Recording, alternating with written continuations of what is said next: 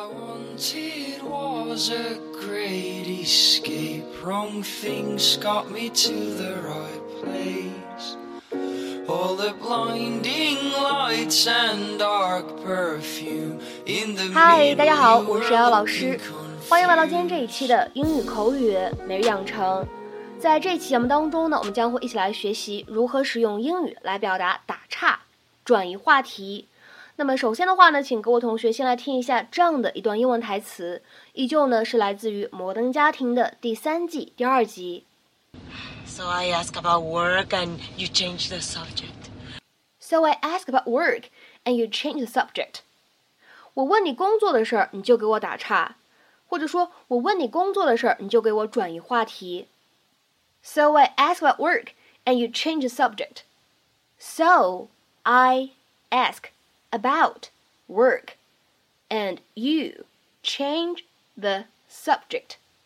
那么在这样的一段英文台词当中呢，我们需要注意的发音技巧会比较多。首先，第一处当 ask 和 about 出现在一起的话呢，会有一个连读，我们呢可以读成是 ask about，ask about，ask about。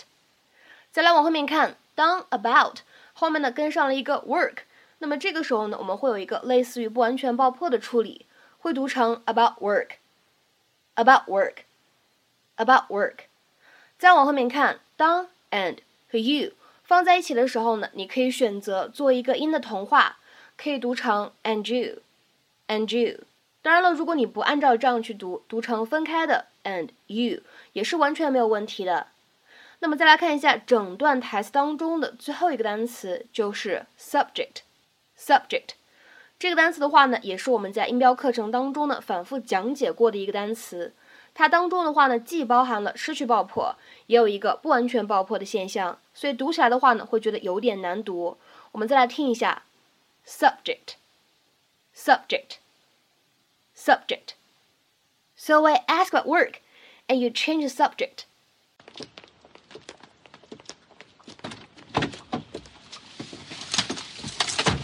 I spent half my life waiting on you. How many times do you have to change your outfit? Sorry, Jay.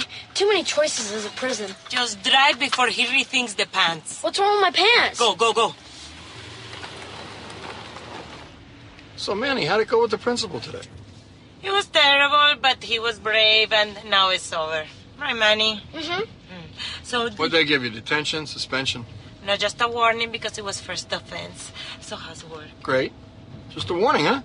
Like she said. So, I ask about work, and you change the subject. Are you trying to hide something? No, I just want to make sure he's okay. You okay? Because, I mean, it looks like you're sweating bullets back there, kid. Stop grilling him. First the principal, now you. This poor boy's been screamed at all day. Well, not. Quiet! I've got this. 那么在今天节目当中呢，我们就来一起学习一下转移话题、打岔，在英语当中可以怎么表达呢？ 有一个非常简单基础的说法，叫做 change the subject。change the subject 这个短语的话呢，它的字面的意思非常好理解，就是改变话题。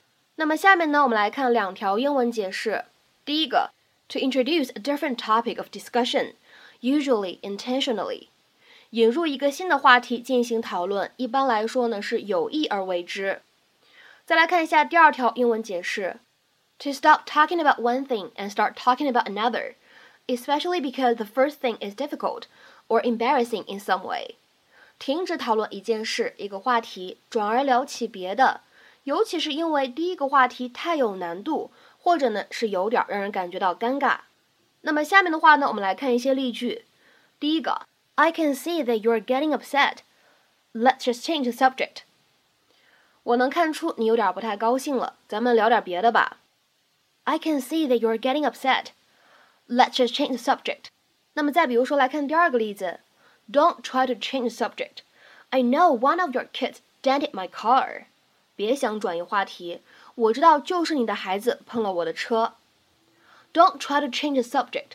I know one of your kids dented my car. 再比如说，我们来看最后一个例子，We'll change the subject if we're embarrassing you。 如果我们让你感觉到尴尬，那我们换个话题吧。We'll change the subject if we're embarrassing you。 那么在今天节目的末尾呢，请各位同学尝试翻译下面这样一个句子，并留言在文章的留言区。They changed the subject suddenly when the person whom they had been discussing entered the room. They changed the subject suddenly when the person whom they had been discussing entered the room. 那么这样一个句子应该如何去做理解和翻译呢？有一点长，各位同学呢去理清一下自己的思路。OK，那我们今天这一期节目呢就先讲到这里，拜拜。Maybe I should have just seen the signs, cause I saw exactly what I should see. Sing and bringing back harder times. Explain it right. Maybe I should have just seen the signs, cause I saw exactly what I should see. Leave feeling these ain't good